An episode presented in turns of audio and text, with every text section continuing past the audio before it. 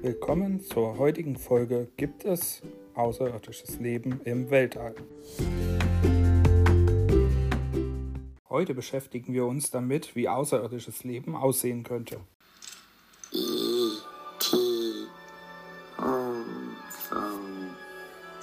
Jeder von uns weiß, wie IT aussieht. Doch ist sein Aussehen überhaupt realistisch? Dieser Frage wollen wir uns heute mal stellen.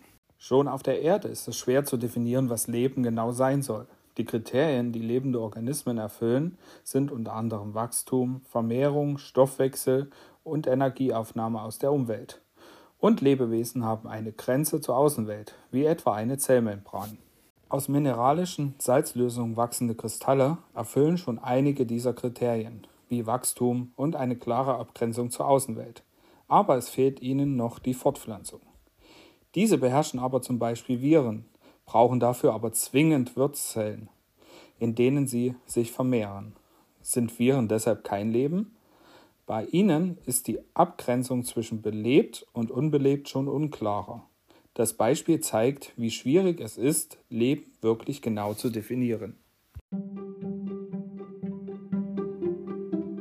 Doch wie sieht es jetzt auf anderen Planeten aus? Wie könnten dort die Lebewesen aussehen? Auf anderen Planeten wäre es zum Beispiel denkbar, dass Leben mit ganz anderen chemischen Prozessen abläuft als auf der Erde. Eine Lebenschemie könnte man sich statt mit Kohlenstoff prinzipiell auch mit Silizium als einen der zentralen Elemente vorstellen.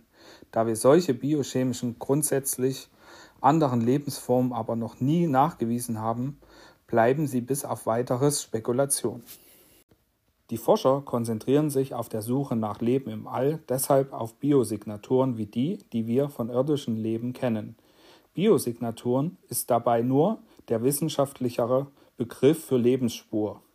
Das können einfache Moleküle sein wie Methan, das oft von Bakterien produziert wird, oder kompliziertere organische Moleküle, wie die, aus denen unsere Erbsubstanz besteht. Es können aber auch Spuren von versteinerten Bakterien oder höheren Organismen sein, wie sie auf der Erde in sehr vielen Gesteinsschichten enthalten sind. So, das war's für heute wieder. Im nächsten Podcast werden wir uns mal anschauen, ob Leben in unserem Sonnensystem überhaupt noch auf einem anderen Planeten möglich wäre.